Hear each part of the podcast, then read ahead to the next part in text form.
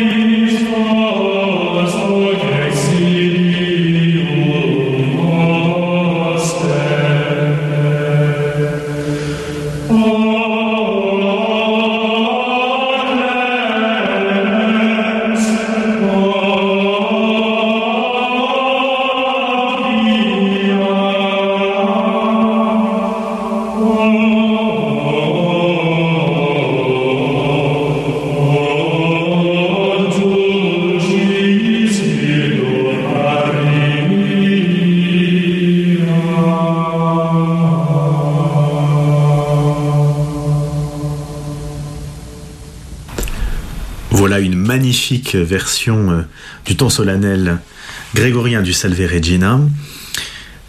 J'aime beaucoup euh, cette, version-là parce que malgré l'aspect euh, solennel du chant, il y a beaucoup de, de calme et de douceur.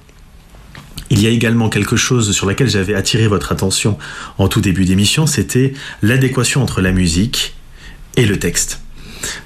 Je vais prendre un tout petit exemple euh, pour, vous, le montrer. Quand euh, il est dit Nous crions vers toi, ad te clamamus. Ad te clamamus. Vous avez la musique qui s'élève. Et, euh, vraiment, là, clamamus. On a vraiment l'écoute totale qui se fait dans la musique au service du texte. Et ça, je trouve que c'est une magnifique chose. Bien entendu, le grégorien est toujours dans cette forme-là finalement. Ça permet toujours de mettre la musique au service du texte. C'est une, euh, une version, ce, ce ton solennel, qui était extrêmement importante dans la musique. Pourquoi? Parce qu'elle a servi de base à de très nombreuses réinterprétations. Par exemple, il y en a une, moi, que j'aime beaucoup, je vous invite à la découvrir, il s'agit de celle du Salve Regina de Olivier Latry. Euh, donc il y a des, euh, des alternances entre le grégorien qui est chanté et Olivier Latry lui-même, le compositeur qui est également organiste de Notre-Dame de Paris, qui alterne avec des euh, versets euh, à l'orgue et qui sont très contemporains. Et finalement, on se rend compte que le grégorien, avec son, ancienneté, finalement, est toujours extrêmement actuel. Maintenant, j'aimerais vous présenter euh, une autre version. Euh, euh, c'est pas une rockstar du, du XVIIe siècle, mais c'est quand même un, compositeur a, qui a fait ses preuves dans de magnifiques choses. Il s'agit de Marc-Antoine Charpentier, donc un compositeur français du XVIIe qui est très célèbre pour ses messes, pour ses motets, et également, vous l'avez très certainement entendu dans le cadre de l'Eurovision, le Tédéum. Alors c'est ici une, version particulièrement belle que je veux vous présenter. Il a écrit plusieurs Salve Regina, mais celle-ci, cette version-là, est très intéressante à plus d'un titre. Musicalement déjà, vous allez voir, c'est une, petite merveille, un petit bijou, mais également, euh, je, la trouve très moderne. Alors souvent dans, les chants liturgiques, il y a eu des expérimentations, on a, on a pu parfois vouloir spatialiser la musique. Et euh, en l'occurrence là, euh, Charpentier, le compositeur, a écrit ce Salve Regina pour trois chœurs, donc qui sont euh, disséminés un petit peu dans l'espace, dans l'église, et qui permettent finalement une omniprésence du chant, de la louange pour la Vierge. Et je trouve que ça, c'est extrêmement intéressant, mais également, euh, c'est fort, c'est une expérience forte pour les, auditeurs qui voient la, musique qui les entoure, qui se répond véritablement. Et bien entendu, euh, à la fin, les, chœurs se, rejoignent et chantent euh, presque d'une même voix. Euh, je vous propose donc la version de l'ensemble instrumental et du chœur Les Métaboles dirigée par Léo Varinsky qui interprète le Salve Regina donc à l'abbaye de Royaumont. Et soyez très attentifs aux premières notes qui sont chantées, vous y reconnaîtrez un emprunt au grégorien que vous venez d'entendre.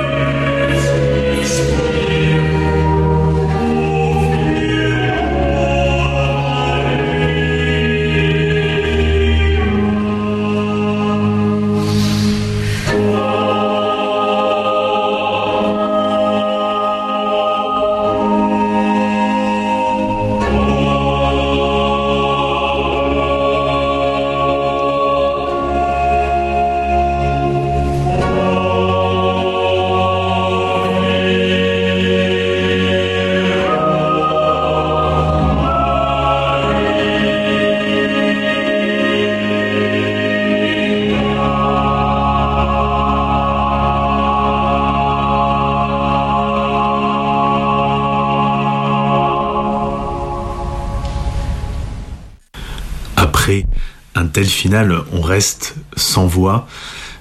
Je trouve que cette fin est absolument extraordinaire, puisque cette fin accueille véritablement Marie dans le ciel. Vraiment, pour moi, c'est l'Assomption dans toute sa, splendeur presque. Euh, je trouve que c'est particulièrement frappant avec euh, un procédé de solfège, enfin d'écriture, qui est l'utilisation de la tierce picarde. Alors pour vous expliquer un petit peu brièvement ce que c'est, c'est-à-dire que pendant tout le morceau, vous avez une tonalité qui est euh, mineure, c'est-à-dire quelque chose qui est plus intimiste, certains parfois peuvent dire plus triste, alors c'est pas du tout le cas de, ce morceau qui n'est pas du tout triste, mais plus intimiste en tout cas.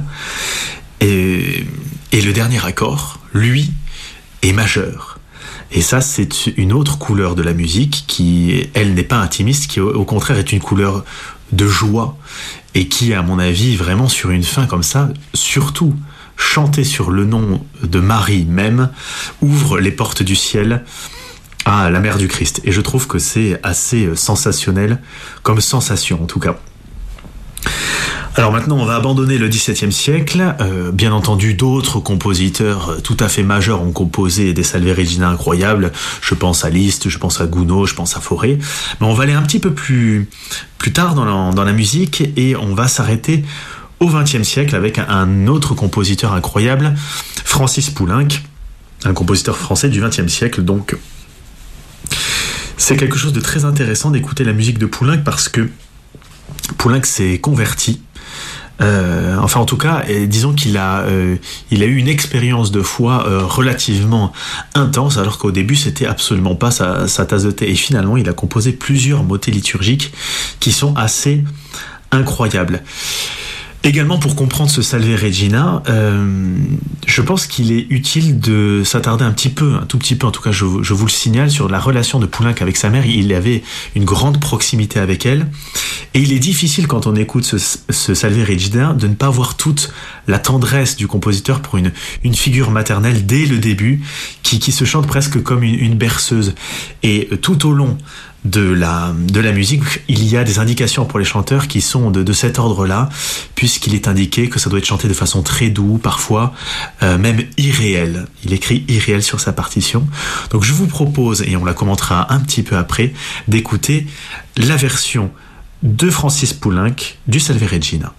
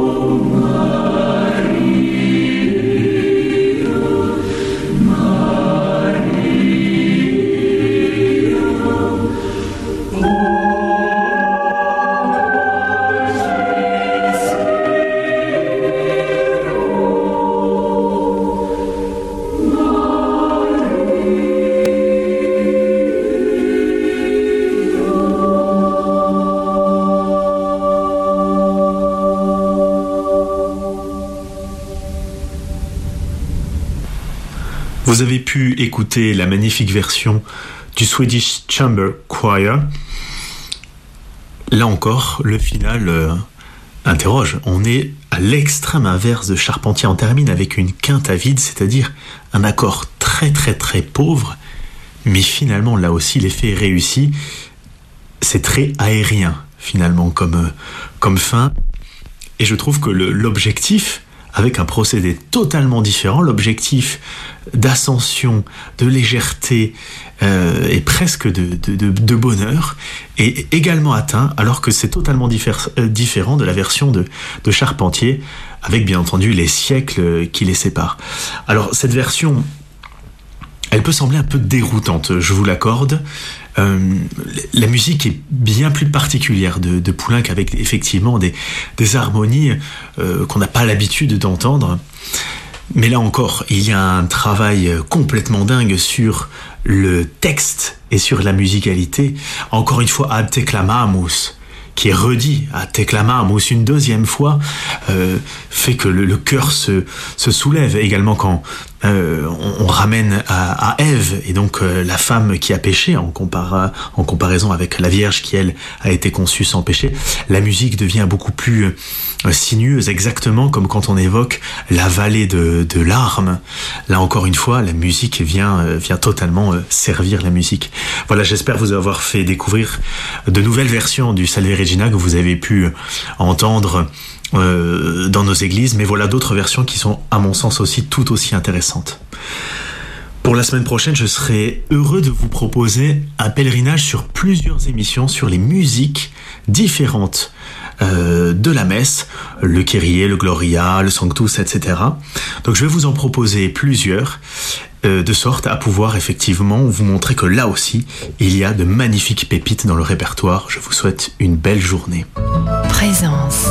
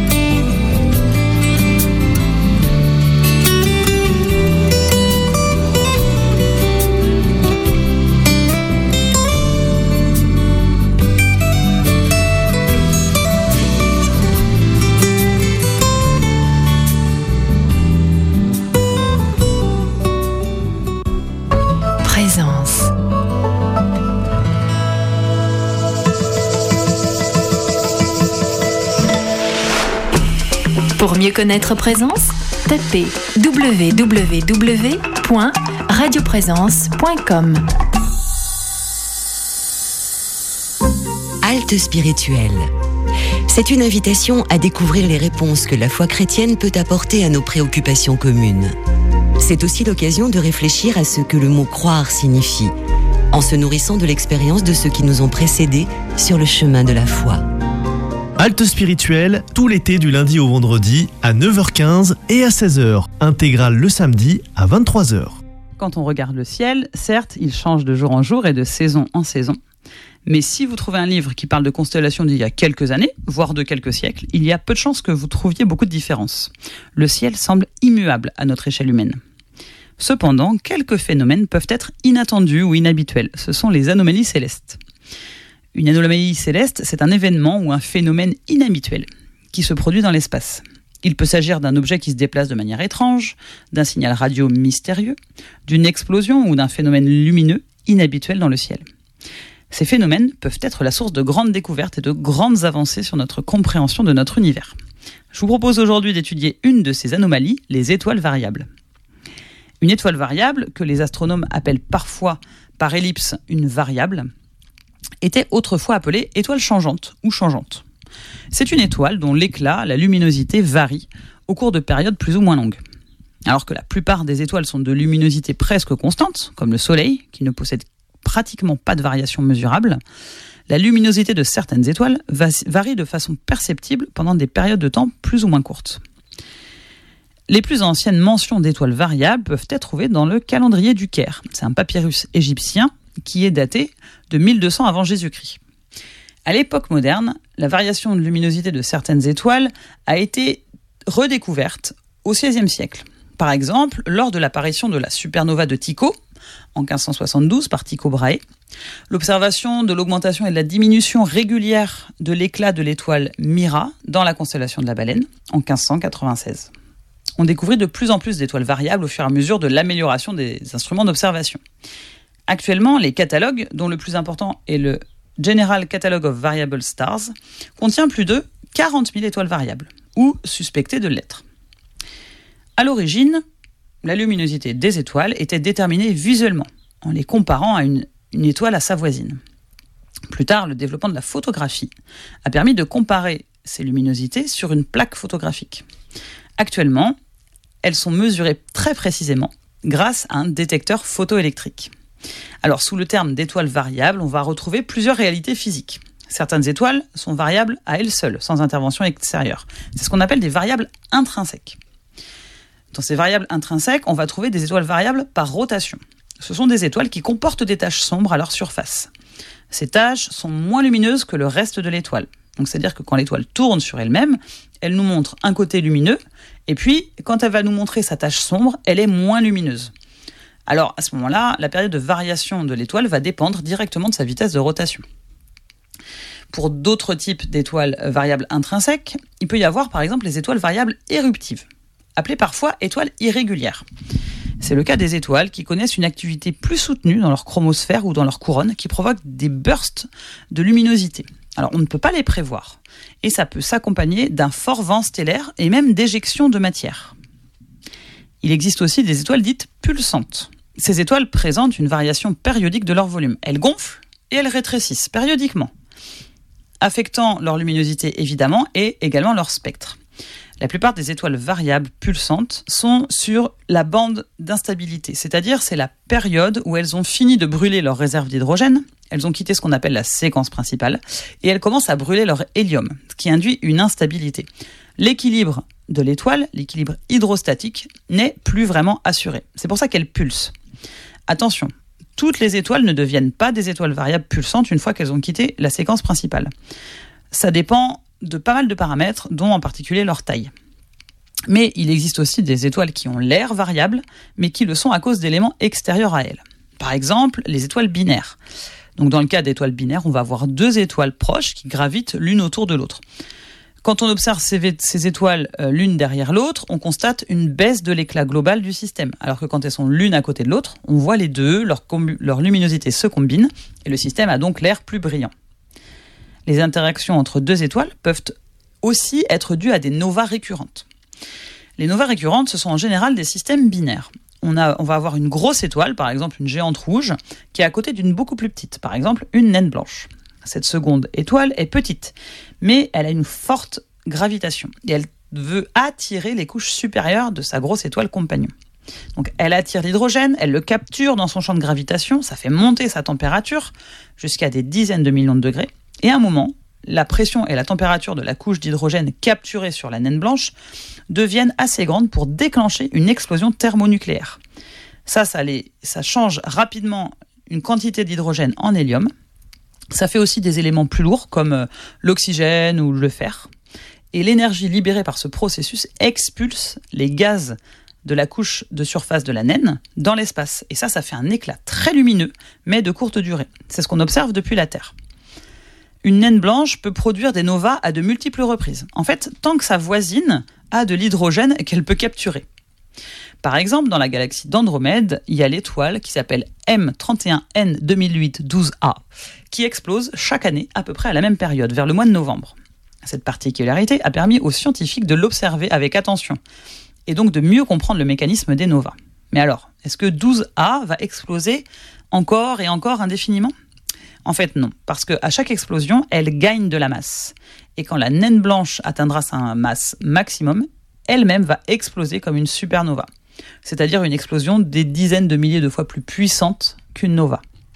L'explosion détruira complètement son, étoile et va contribuer à créer de nouveaux éléments chimiques dans l'univers.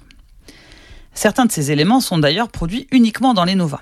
La présence de lithium dans l'univers, c'est un métal qu'on retrouve par exemple dans les batteries de nos smartphones ou de nos voitures électriques, sont étroitement liés aux éruptions de novas. Alors pensez-y, la prochaine fois que vous chargerez votre téléphone. Il y a aussi le cas de la supernova. Alors, à proprement parler, ce ne sont pas exactement des étoiles variables, puisqu'en général, leur luminosité va varier brusquement, mais une seule fois.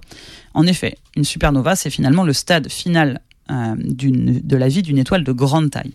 C'est une explosion gigantesque à la fin de sa vie.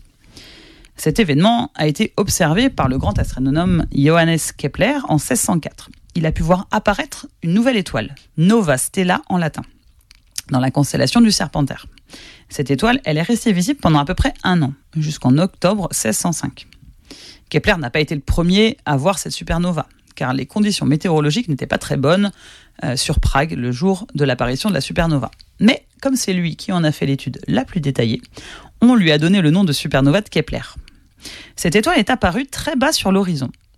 Elle aurait tout à fait pu passer inaperçue en fait, mais elle a eu un petit peu de chance car elle a bénéficié de circonstances très favorables. En fait, elle se situait à proximité du plan de l'écliptique. Donc le plan de l'écliptique, rappelons-le, c'est la région où circulent les planètes du système solaire.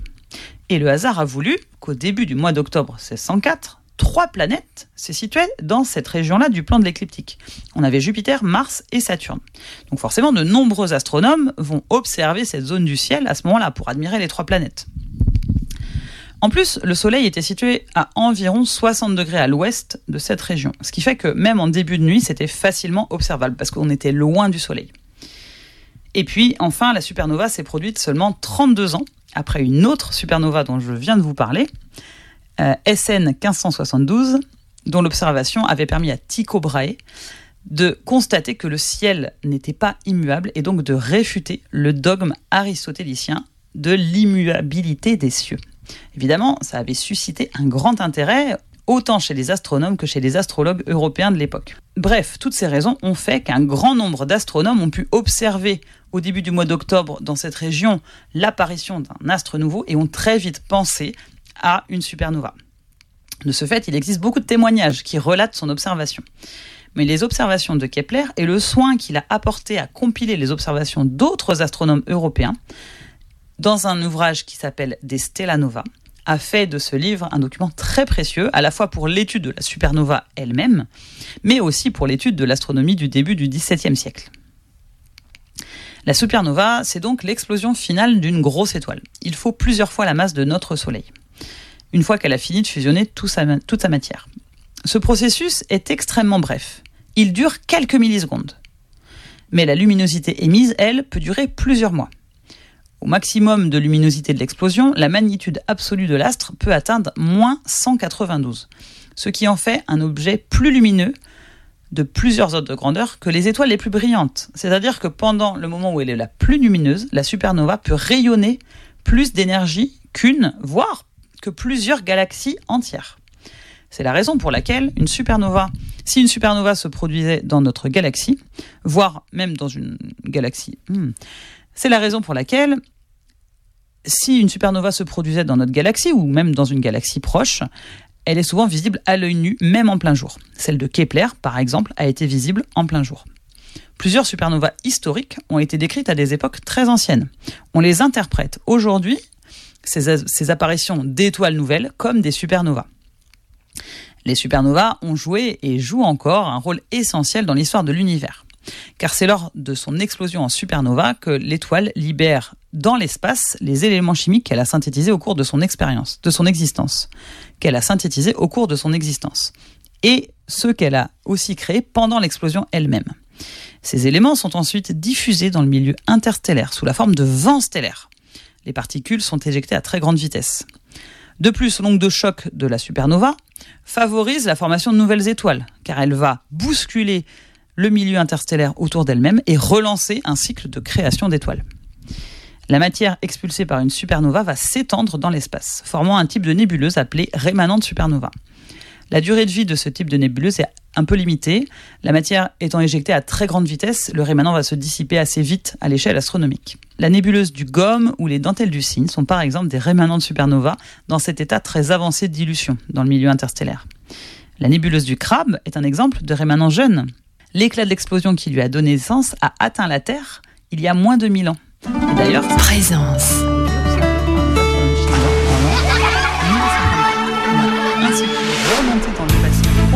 Vous souhaitez joindre Radio Présence C'est très simple. Et le Par mail, contact radioprésence.com. Par courrier, 4 rue des Feuillants, 31 300 Toulouse par téléphone au 05 62 48 63 00. Et enfin, vous pouvez interagir sur nos réseaux sociaux, Facebook ou Twitter.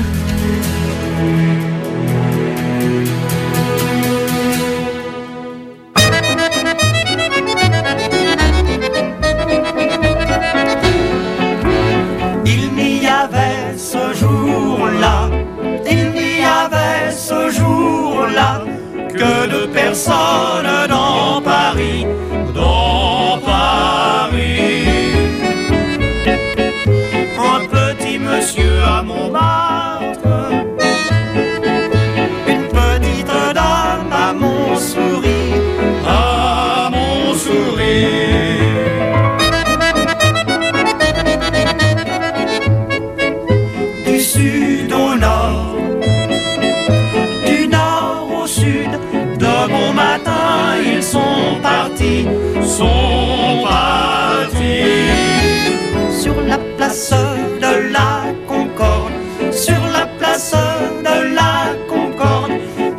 sont rencontrés à midi, à midi. Bonjour monsieur, bonjour madame, bonjour madame, bonjour monsieur. Ah, je vois bien, dit-il, Dit-elle, c'est pour ça que nous étions partis, étions partis.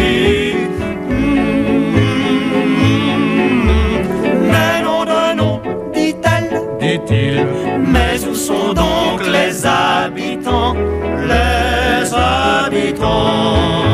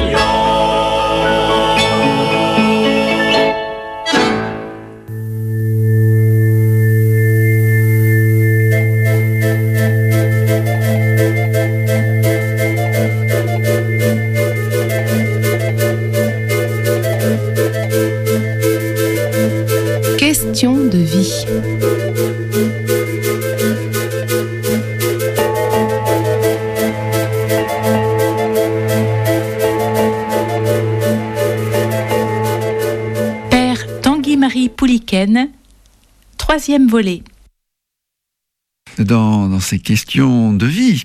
Nous voulons mettre en évidence le, disque dur de la pensée euh, du pape François, c'est-à-dire sa, manière profonde de, de, de penser, de nous donner envie d'aller de l'avant, car c'est bien euh, cela qu'il veut transmettre. Parfois, sa, sa pensée va, va de tous les côtés. Elle met l'accent plus sur la volonté que sur, euh, sur l'intelligence. Maintenant, avec un, un recul, après ce, ce temps long déjà passé de son pontificat, de voir quelle est cette dynamique, quelle est cette cohérence finalement, quel est ce processus euh, par lequel le pape François nous donne envie d'aller de l'avant, car pour lui, si nous le citons euh, clairement, rien n'est impossible dans la vie. L'importance, c'est euh, d'aller de l'avant. Aller de l'avant. La vie nous apprend que tout problème a sa solution. L'importance, c'est d'aller de l'avant et d'aller de l'avant au cœur même des crises. C'est ce que nous voyons, nous avons considéré hier. La crise est une occasion de changement. Euh, Il y a les grandes crises, il y a des crises, il y a même des scandales. Mais il y a nos crises personnelles qui sont des moments de vérité et des moments de décision pour, euh, changer en fait plus profondément, pour euh, nous transformer, pour devenir toujours plus libres dans une liberté qui nous rend euh, vraiment libres. Alors que l'homme contemporain aujourd'hui veut souvent affirmer sa liberté en dehors de son enracinement dans des racines de relations dans des racines d'une nature humaine avec ses désirs propres et ses inclinations spécifiques et en dehors de, la grâce de la présence de Dieu et oui, cet homme contemporain, qui est dit post-moderne, euh, affirme constamment euh, son jeu. Il, euh, voilà, il, est centré sur lui-même, alors que, l'homme est fait pour être relié. Voyez, tout est relié. Tel est le, maître mot de, la pensée du, pape François dans son encyclique Laudato Si. Tout est relié. À nous d'avoir des belles relations, relations aux autres, relation à Dieu, relation à la nature profonde de, de notre être, des relations de proximité les uns euh, pour les autres, dans une attitude de, de service. C'est ça l'invitation à la, à la réforme que le pape euh, nous invite. Oui, l'agir humain, notre agir, a la possibilité d'être vraiment, d'être vraiment transformé. Un agir humain qui peut vraiment se dilater et se dilater pour devenir vraiment libre. Alors pour les chrétiens, le Christ en est l'alpha et l'oméga.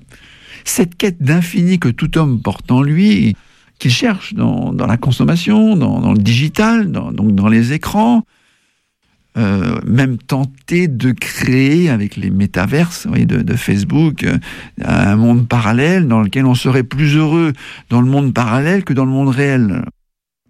Je dirais, euh, ça va pas, ça. Seul le réel réalise nos vies, nous transforme réellement. Et la foi chrétienne pense que le Christ, c'est le Verbe créateur, c'est le réel du réel, c'est le réel de Dieu communiqué aux hommes. Il est cet infini de Dieu qui se fait fini, qui se fait proche, qui se communique à nous de manière singulière et providentielle.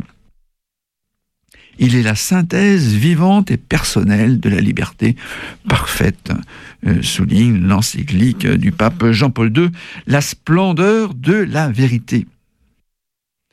L'hypermodernité, un autre nom de la postmodernité, euh, cherche à tâtons à unifier le fini et l'infini, mais elle en oublie le dynamisme euh, fondamental, profond, qui doit l'animer pour atteindre ce but légitime elle est tentée de faire un grand pas en avant dans le vide euh, du virtuel, on le disait, de l'irréel. Et la foi chrétienne peut lui donner par contre ce qu'elle attend en donnant un infini réel qui se communique à notre finitude réelle. C'est la grâce, c'est la présence de Dieu. Et ça, ça fait tellement de bien pour aller toujours de l'avant. Faisons une petite pause avant de revenir sur ce point.